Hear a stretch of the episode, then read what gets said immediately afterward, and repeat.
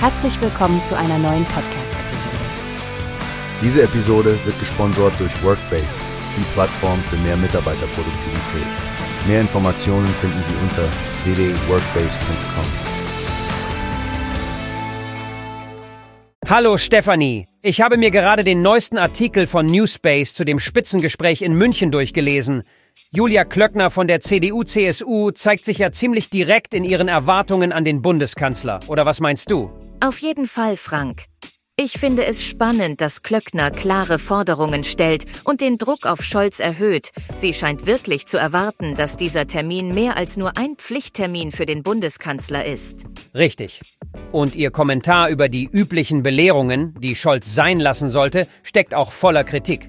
Anscheinend erhofft sie sich, dass er dieses Mal wirklich auf die Sorgen der Wirtschaft eingeht. Ja, sie spricht von einem weiteren wirtschaftlichen Abstieg, den es zu verhindern gilt. Das zeigt, wie ernst die Lage nach ihrer Ansicht ist. Und sie erwähnt auch die Unionsvorschläge für ein Sofortprogramm. Das deutet darauf hin, dass die CDU-CSU ihre Hausaufgaben gemacht hat und bereit ist, eigene Lösungen anzubieten. Was denkst du, wie wichtig ist es, dass so ein Spitzentreffen konkrete Ergebnisse liefert? Klöckner scheint ja sehr darauf zu pochen. Es ist unglaublich wichtig, Frank. Die Wirtschaftsverbände repräsentieren eine breite Palette von Unternehmen und Arbeitsplätzen. Wenn ihre Anliegen nicht ernst genommen werden, könnte das wirklich negative Folgen für die Wirtschaft haben. Gut zusammengefasst.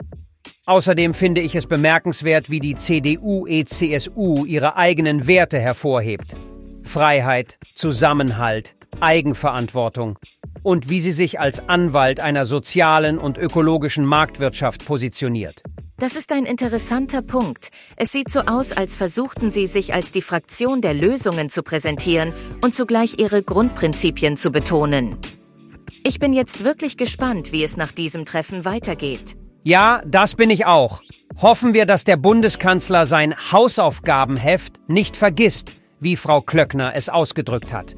Vielen Dank für die Einblicke, Stefanie. Immer gerne, Frank. Und natürlich auch ein großes Dankeschön an unsere Hörerinnen und Hörer.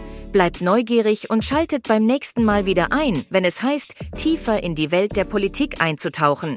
Bis dann. Wie hast du gehört? Es gibt eine Plattform, die wir probieren sollen. Workbase heißt die, hört dir das an. Mehr Produktivität für jeden Mann. Werbung, dieser Podcast wird gesponsert von Workbase. Mehr Mitarbeiterproduktivität, hört euch das an. Auf www.workbase.com